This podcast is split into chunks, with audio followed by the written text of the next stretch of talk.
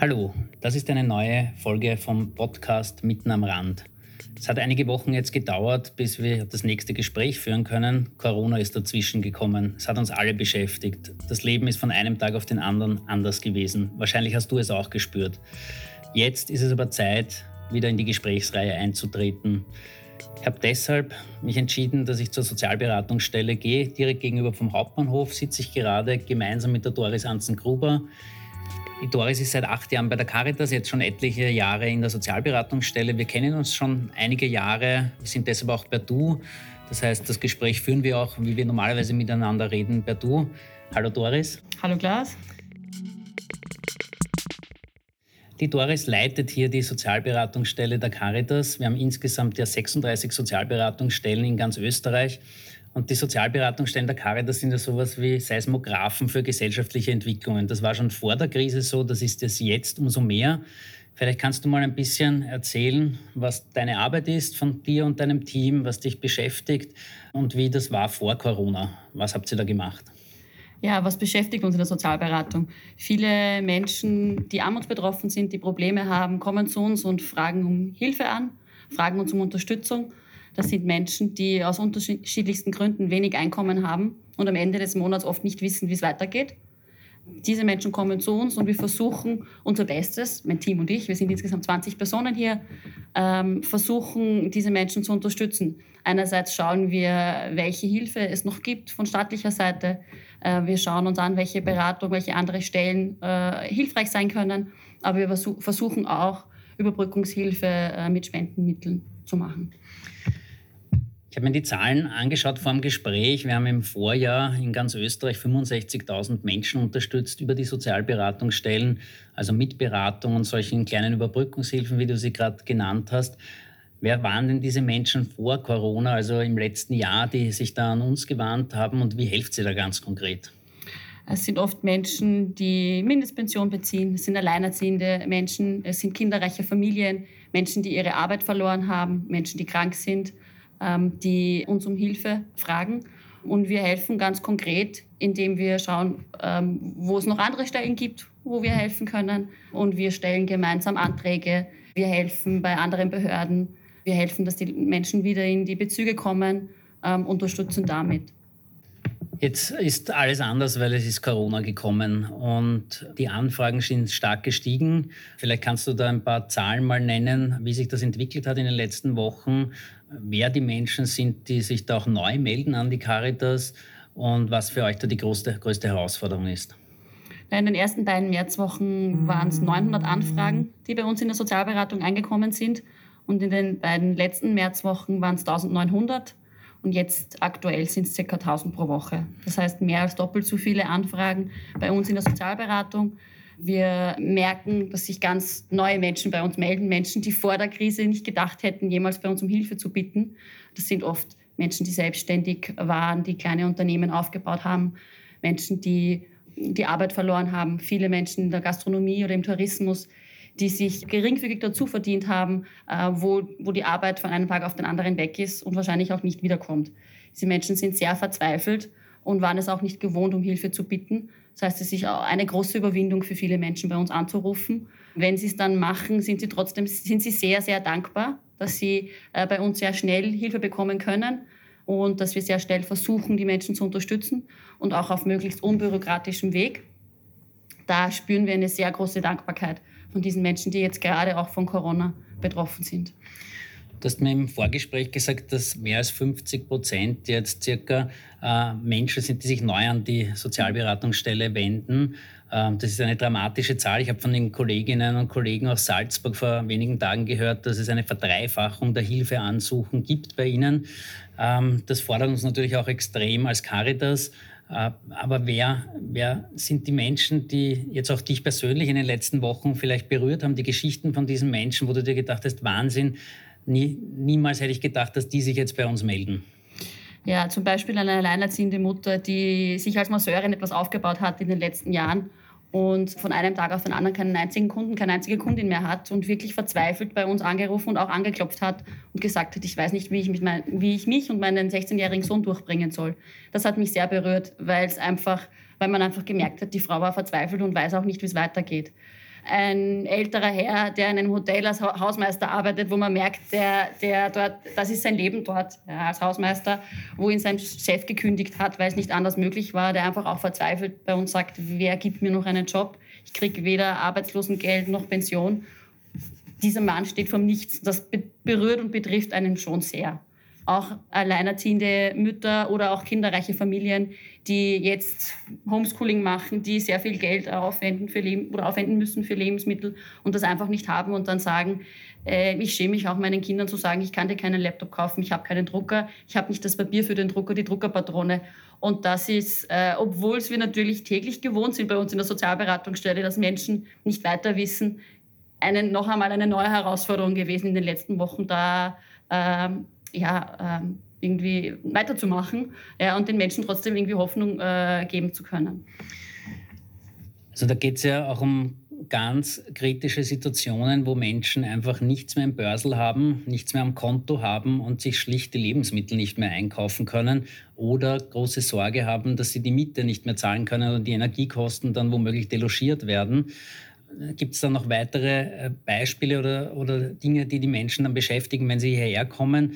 Oder sind das eh die konkreten ähm, meisten Dinge, die genannt werden? Und jetzt, äh, man kann ja anrufen. Wir haben ja zu, aber doch sind wir geöffnet. Das heißt, man mhm. kann uns äh, per Telefon und per E-Mail erreichen. Aber wie geht das dann konkret? Also was, was passiert Schritt für Schritt, wenn ich jetzt anrufe bei der Sozialberatungsstelle unter der österreichweiten Nummer, die wir eingerichtet haben, 05 1776 100? Was passiert dann? Unter dieser Hotline hebt eine Freiwillige ab oder ein Freiwilliger äh, und nimmt einmal schlichtweg die, die, Sorge auf von der Person, nimmt die Daten auf und ganz wichtig natürlich die Telefonnummer und der wird die Person dann anrufen können und die E-Mail-Adresse und leitet das an, an die Sozialberatungsstellen österreichweit weiter. Und wir versuchen dann am nächsten Tag die Person anzurufen und das Hilfeansuchen mit der Person durchzubesprechen. Da geht es einerseits sehr oft um sehr etwas Akutes und da versuchen wir schnell zu helfen. Aber für viele, gerade für, äh, ich sage mal, die neuen Hilfesuchenden, ist es auch sehr viel Beratung, das, was auch die Menschen benötigen. Also einzuordnen, was ist denn der nächste Schritt, welche Stellen gibt es sonst noch für dich. Sind oft Menschen, die gar nicht gewusst haben, okay, da kann ich vielleicht auch noch fragen oder da kann ich eine, eine Mietunterstützung, eine Mietbeihilfe beantragen, weil sie es einfach nicht gewohnt waren. Das heißt, wir sind da einerseits gefordert, schnell und, äh, zu helfen und unbürokratisch zu sein, aber auch nicht darauf zu vergessen, Wissen weiterzugeben, das die Menschen vielleicht nicht haben. Und das versuchen wir derzeit tagtäglich. Jetzt gibt es kritische Stimmen, die sagen, wie könnte sie denn äh, zielgerichtet da auch helfen? Was muss man denn vorweisen, wenn man hierher kommt und ähm, in einer Notsituation ist, so eine Überbrückungshilfe braucht? Wie kann ich denn sozusagen beweisen, quasi unter Anführungszeichen, dass ich jetzt äh, in einer schwierigen Situation bin? Was, was macht sie da? Also wir äh, fragen alle Unterlagen durch. Das machen wir einerseits normalerweise persönlich. Jetzt machen wir das über, über, über Mail, über Post. Äh, beziehungsweise können die Menschen die Unterlagen auch bei uns abgeben. Was sind das für Unterlagen konkret? Ähm, das ist der Ausweis, das ist der Meldezettel, das sind die Einkommensbelege, die Belege über, der, über die Ausgaben der Fixkosten wie Miete und Strom und das ist auch ein Kontoauszug, ein aktueller. Das ist das hilfreichste Mittel für uns, weil wir einfach damit erkennen, okay, was sind die Ausgaben? Da schauen wir uns die Ausgaben der Fixkosten an und was sind die Einkommen, die die Personen haben. Das heißt, da gibt es klare Kriterien, wo man Dinge vorweisen muss. Ihr dann schaut sozusagen entsprechend die Hilfesuchenden auch diese, diesen Kriterien. Und gleichzeitig ist die Herausforderung, dass nicht viel Zeit vergeht, dass ihr schnell helfen könnt, weil es ja um diese akuten Krisen geht. Jetzt habe ich aber auch andere Stimmen gehört, äh, die zuletzt gesagt haben, naja, wieso geht es Menschen, die Sozialleistungen bekommen oder die ähm, äh, Arbeitslosengeld bekommen, warum ähm, geht es denen jetzt in der Corona-Krise schlechter? Ja, ich habe ganz viele Beispiele dafür, die, warum es so ist. Ja? Also Menschen, die jetzt zum Beispiel Arbeit, Arbeitslosengeld beziehen, was 55, 60 Prozent des Einkommens ist von vorher, die haben in Wohnungen gelebt, die äh, so teuer sind, dass man davon ausgehen musste, dass ein normales Einkommen, sage ich einmal, da sein muss. Da gibt es einfach Familien, wo 200, 300, 400 Euro einen bedeutenden Unterschied macht, einen wirklichen. Wenn Alleinerziehende die Alimente verlieren, dann denkt man sich vielleicht als Außenstehende, okay, es sind 200, 300 Euro weniger. Für viele Personen, für viele Familien das, sind das die wichtigen 300 Euro am Ende des Monats, die dann verloren gehen. Es gibt Menschen, die jetzt einfach warten, zum Beispiel auf die Pensionsbescheide, äh, weil natürlich die Behörden auch nachhinken, verständlicherweise. Aber eine Wartezeit von einem Monat oder von zwei Monaten ist für viele eine große Herausforderung. Ähm, Mindestsicherungsbezieherinnen, das war auch vor der Krise schon so, ist auch aktuell so, die warten teilweise bis zu drei Monaten. Und jeder von uns kann sich vorstellen, wie es ist, wenn man drei Monate kein Einkommen hat. Es geht sich nicht aus. Und äh, ganz viele Menschen, ja, die, die vorher einfach gerade so ausgekommen sind, haben jetzt einen Einkommensverlust und kommen einem jetzt nicht mehr aus. Das heißt, wenn ich es richtig verstehe, sind die schon vor der Krise eigentlich relativ knapp bei Kassa gewesen. Es ist sich aber irgendwie ausgegangen. Jetzt ist Corona gekommen. Jetzt sind die höchsten Arbeitslosenzahlen seit des Zweiten Weltkriegs. Dramatische Zahlen, die heute auch präsentiert wurden, wieder. Und da geht es sich dann einfach vor allem zum Monatsende nicht mehr aus. Jetzt gibt es andere Caritas-Angebote auch, wo wir helfen, etwa die Lebensmittelnotausgabestellen, die wir eingerichtet haben. Mit welchen Stellen arbeitet ihr denn am engsten zusammen? Wo vermittelt ihr den Menschen noch weiterhin über diese Überbrückungshilfen hinaus? Was können wir denn da noch tun? Du hast die Leo angesprochen. Leo ist eines der Angebote, die wir natürlich am allermeisten äh, äh weitersagen. Was sagen, ist Leo, damit du es erklären kannst? Äh, die Lebensmittelausgabestelle der Caritas, Lebensmittel und Orientierung heißt es. Ähm, da haben wir gerade am Anfang der Krise gemerkt, wenn wir die mal nicht haben, wie schwer es auch ist. Äh, weil das ist natürlich was, was wir oft sagen. Wir können eine kleine Überbrückungshilfe leisten, aber das ist nur einmal ja, und nächstes Monat geht das nicht noch einmal. Und dann verweisen wir oft eben an Leo, wo wir kostengünstig Lebensmittel zur Verfügung stellen können für, für Menschen, die es dringend weil benötigen. weil du das ansprichst, äh, da sieht man ja auch an dieser Wahrnehmung, die wir hatten, gerade äh, zu Beginn der Krise, wie angewiesen die Menschen auf diese Hilfen sind. Ähm, bei Leo war ja die Situation so, dass wir dort 1000 Freiwillige schon vor der Krise im Einsatz hatten, 15 Tonnen Lebensmittel pro Woche ausgeben und von einem Tag am anderen sind uns über 80 Prozent der Freiwilligen ausgefallen, weil sie über 60, 65 Jahre alt waren. Und wir haben dann einen Aufruf gestartet und jetzt haben sich ganz viele Freiwillige gemeldet. Das ist wunderbar, weil wir hatten dann innerhalb von wenigen Tagen wieder aufsperren können. Aber allein diese wenigen Tage haben schon zu verzweifelten Anrufen geführt, wahrscheinlich auch bei euch. Das haben wir eins zu eins gespürt. Ja, das ist einerseits wirklich toll, dass so viele Menschen dann gesagt haben, von einem Tag auf den anderen, sie wollen helfen und das wieder aufzubauen, weil wir spüren natürlich jetzt wieder total den Unterschied, wenn wir sagen können, ja, ruft bei dieser Nummer an und da könnt ihr ein Lebensmittelpaket bestellen äh, oder damit äh, sie das dann auch dort abholen können. Das ist unermessliche äh, äh, Unterstützung für diese vielen, vielen Menschen, die auch bei uns anfragen. Wir versuchen dann natürlich auch mit anderen Stellen äh, in Verbindung zu treten. Natürlich ist die MA40, das AMS, diverse Ombudsteams. Äh, äh, zum Beispiel äh, ein großer Partner von uns ist das Wien Energie Ombudsteam. Wenn es einfach Probleme gibt bei der äh, Zahlung von Strom und Energie, dass wir da versuchen, realistisch eine Ratenzahlung zu vereinbaren. Dass wir dort mit den Verantwortlichen Kontakt treten und sagen, wir versuchen da äh, äh, eine Lösung zu finden. Wir versuchen Ratenvereinbarungen mit Vermietern zu treffen bei Wiener Wohnen in Wien gibt es äh, glücklicherweise auch ein Case-Management-Team. Extra Sozialarbeiterinnen sind abgestellt dafür, mit denen wir schnell und gut in Kontakt treten können, um die Menschen da zu unterstützen. Ich würde sagen, das sind die größten Partnerinnen, die wir haben. Da versuchen wir einfach so ein bisschen Dolmetscher auch zu sein ja, äh, und Vermittlerinnen zu sein für die Hilfesuchenden. Du hast das gerade angesprochen, äh, Mieten, Energiekosten. Wie hat sich das denn das in deiner Zeit, die du jetzt bei der Sozialberatungsstelle bist, auch verändert, was leistbaren Wohnraum anlangt? Wie schwierig ist es für die Menschen, eine entsprechende Wohnung zu bekommen, die sie sich leisten können? Was sind da die Schwierigkeiten oft auch? Und ähm, ja, wie, wie, wie hat sich da die Situation in den letzten Jahren einfach verändert? Wir spüren natürlich einen extremen Druck im privaten Wohnungsbereich. Einerseits, dass Menschen, wenn sie eine Wohnung bekommen am privaten Wohnungsmarkt, teilweise sehr überteuerte Mieten zahlen müssen und äh, sich aber dann auch nicht trauen, dem Vermieter gegenüber zu sagen, das ist eigentlich nicht okay, ja, für so eine Wohnung so viel Geld zu verlangen, weil sie natürlich abhängig davon sind.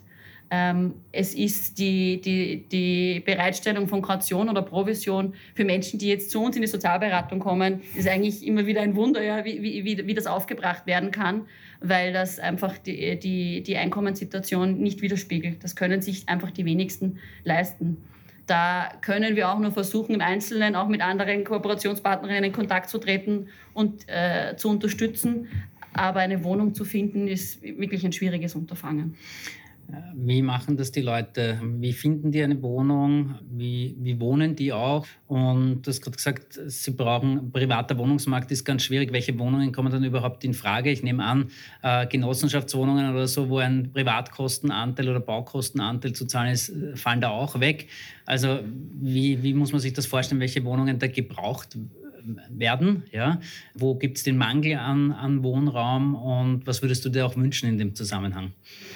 Naja, also wenn es zu Trennungen kommt zum Beispiel, es kommen sehr oft Frauen oder auch Männer zu uns, die sagen, es kam jetzt zur Trennung, ich kann mir meine Wohnung nicht mehr leisten, in der ich vorher gewohnt habe. Ähm, ich brauche eine kleinere, leistbare Wohnung für mich.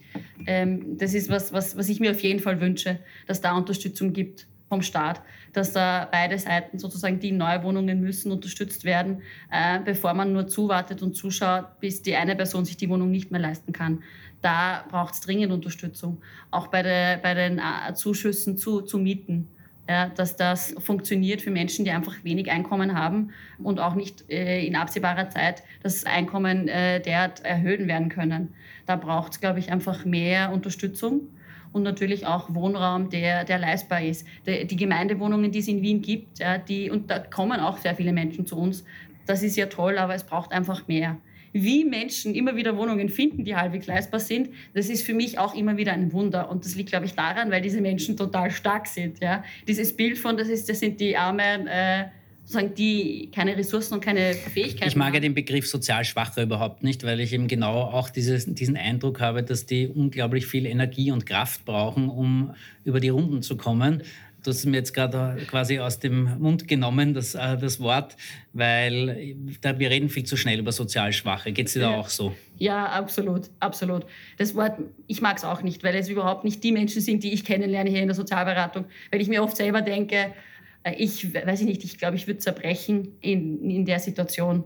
Ähm, und die Menschen, die, die haben da totale Ressourcen und Kraft und ich habe damit den größten Respekt davor, wie die das schaffen, weiterzumachen. Ja, und äh, zu sagen, okay, jetzt bin ich hingefallen, aber ich versuche weiter zu tun, ja, und eben dann, äh, und, und zu uns kommen und um Hilfe fragen oder auch andere Personen fragen oder ja, weiter tun.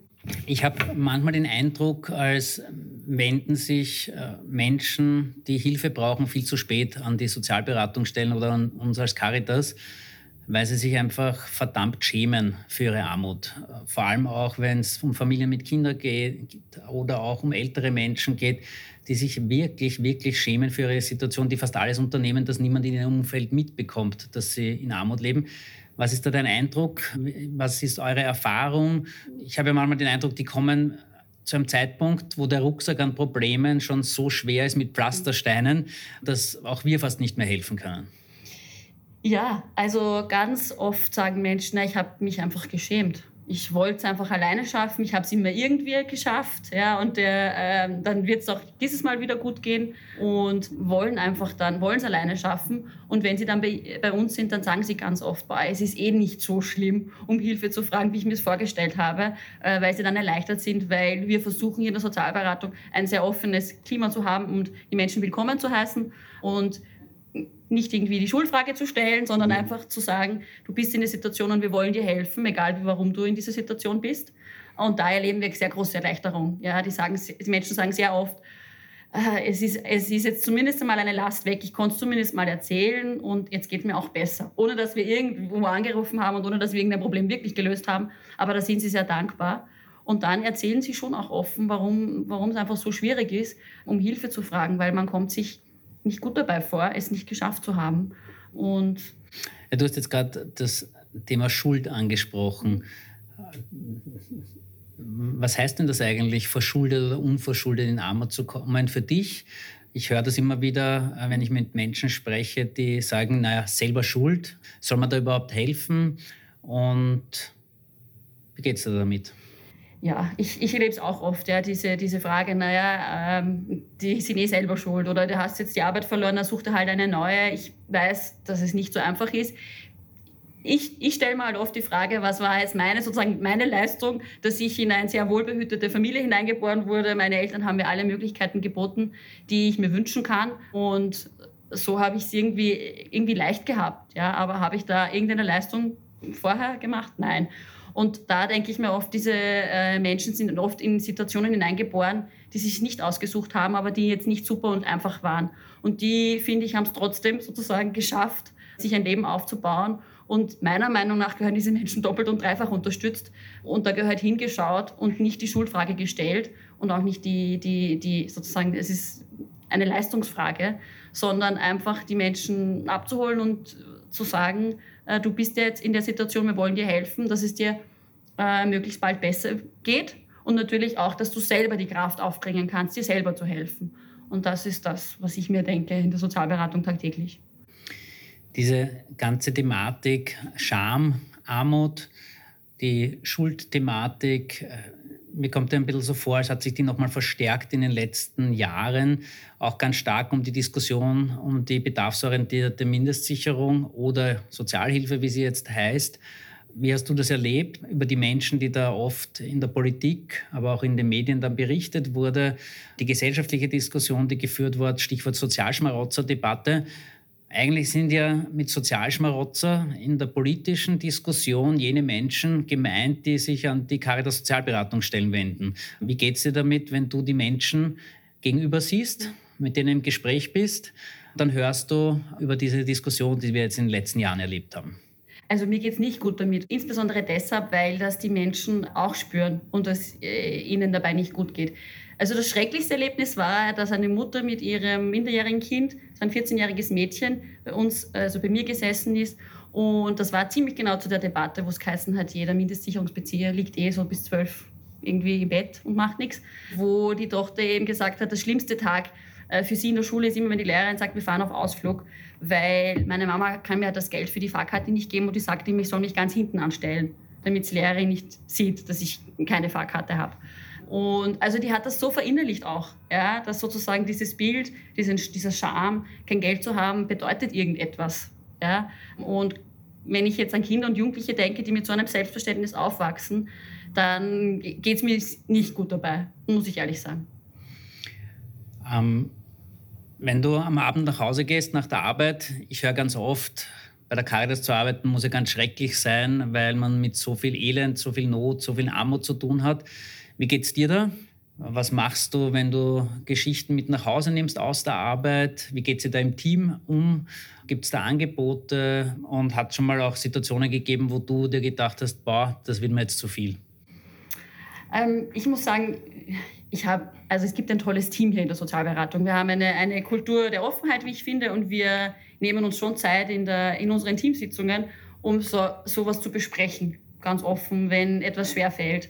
Da haben wir so eine Runde, wo, wo wir sagen, okay, was war diese Woche besonders schlecht oder arg und was war aber auch besonders schön. Weil das ist das Tolle hier in der Sozialberatung. Es gibt eben diese Fälle, wo ich gerade vorher erzählt habe, die einem sehr nahe gehen die, die schwer sind, die muss ich auch mit nach Hause nehmen. Aber es gibt auf der anderen Seite eben ganz, ganz viele positive Erlebnisse und so viel auch Dankbarkeit von den Menschen, ja, die so direkt, ja, das ist auch das Schöne hier in der Sozialberatung, wir können sehr schnell und direkt helfen und das sagen uns die Menschen auch immer wieder. Das heißt, es gibt da auch sehr, sehr viele schöne Momente, äh, wo ich mich sehr freue und, und, und sowieso dann auch gerne hierher komme und gern arbeite. Was machst du ähm, privat als Ausgleich, damit du sozusagen Sorgen in der Arbeit vergessen kannst oder damit es dir persönlich gut geht? Normalerweise oder auch jetzt in der Corona-Zeit und vor allem, wie gehst du jetzt auch in der Corona-Zeit mit der ganzen neuen Situation um? Das ist einfach. Ich habe eine fünfjährige Tochter, die mir total dabei hilft, abzuschalten. Das war ohne Kind noch schwieriger, muss ich sagen. Also mir ist es so gegangen dann, weil dann kommt man nach Hause und dann ist meine Tochter da und dann versuchen wir ganz normales, sozusagen, normale Sachen zu machen. Das hilft mir. Wir gehen viel raus. Ich, ich mache gern Sport. Äh, ich bin draußen in der Natur. Ich komme aus Oberösterreich und fahre oft zu meinen Eltern nach Hause aufs Land. Das sind so die wichtigsten Dinge, wo ich abschalten kann und das gelingt mir ganz gut. Wo ist deine Tochter jetzt gerade, wenn du in der Arbeit bist? Die ist jetzt gerade im Kindergarten. Okay, und das ja. funktioniert auch gut? Und ja, das funktioniert gut. Also das habe ich von Anfang an vom, vom im Kindergarten so besprochen, dass die Sarah in den Kindergarten kommen wird. Da hat sie eine 1 zu 1 Betreuung gehabt am Anfang und jetzt sind schon mehrere Kinder auch wieder zurückgekommen. Das hat sehr gut funktioniert. Machst du dir persönlich Sorge oder Gedanken, wie das weitergeht in den nächsten Wochen und Monaten rund um Corona, nämlich sowohl für deine persönliche Situation, aber auch für die Arbeit hier bei der Caritas? Und, und wie gehst du damit um? Ja, also privat ist es schon natürlich, ich glaube, für alle äh, komisch. Man, ich habe meine Eltern schon gefühlt ewig nicht mehr gesehen. Da meine Neffen, die in Oberösterreich sind, meine Schwester, meine, meine Brüder, da freue ich mich wieder, dass wir dann hoffentlich bald wieder nach Oberösterreich fahren. Ähm, und da hoffe ich, dass das auch so bleiben wird äh, später. In der Arbeit habe ich schon die Sorge, muss ich ehrlich sagen, obwohl ich normalerweise eine optimistische Person bin, dass, äh, dass die Krise noch lange uns begleiten wird. Einfach, was, was du auch vorher gesagt hast. Ja. Es haben letztes Jahr schon ganz viele Menschen Hilfe ge gebraucht. Und viele, glaube ich, haben sich jetzt noch gar nicht an uns gewendet, weil sie noch Reserven hatten vielleicht, weil sie sich noch nicht getraut hatten. Die werden aber noch kommen, spätestens im September äh, oder im Herbst und im, und im Winter ähm, und werden unsere Hilfe brauchen. Und da habe ich natürlich ein bisschen Sorge, wie werden wir das schaffen, äh, wenn so viele Menschen einfach äh, dann Hilfe brauchen, wie werden wir das gut abdecken können. Wenn du einen Wunsch an die Menschen da draußen hast, ähm, was die politische Diskussion anlangt, aber auch an die Spenderinnen und Spender, was würdest du dir wünschen? Also mein Wunsch an die politischen Verantwortlichen war schon vor der Krise so, jetzt ist es noch viel verstärkter äh, so, ist einfach diese Diskussion, was wir vorher besprochen hatten. Also ich finde es nicht gut, wenn Menschen, die armutsbetroffen sind, in eine Ecke gestellt werden, dass sie Schmarotzer sind und das eh verdient haben, beziehungsweise selber schuld sind. Ich denke mal, politisch Verantwortliche sollen diese Loyalität äh, und diese Solidarität hervorheben. Und das ist, glaube ich, auch deren Verantwortung, dass das geschieht. Und das vermisse ich oder habe ich äh, schon vermisst, vermisst, auch gerade in der Debatte um die Mindestsicherung. Von Spenderinnen und Spendern wünsche ich mir nur, dass sie uns nicht vergessen und dass sie uns weiterhin treu bleiben und ja, weiterhelfen. Weiterhelfen, das ist das Stichwort. Äh, die nächsten Wochen, die nächsten Monate werden sicher sehr herausfordernd. Wir werden versuchen, möglichst viel Hilfe auf die Straße zu bekommen zu den Menschen. Ich wünsche dir dafür alles Gute, dir und deinem Team. Danke, Doris, fürs Gespräch. Das war eine neue Folge von Mitten am Rand, hier aus der Sozialberatungsstelle am Wiener Hauptbahnhof. Ich freue mich, wenn ihr uns weiterempfehlt, wenn ihr den Podcast teilt in den sozialen Medien und gerne könnt ihr mir auch Feedback schicken ich freue mich über Nachrichten, sowohl Anmerkungen, mit wem ich noch Gespräche führen soll oder auch Kritisches anzumerken. Ich freue mich aber auch über Lob und schön, wenn ihr das nächste Mal wieder dabei seid bei Mitten am Rand.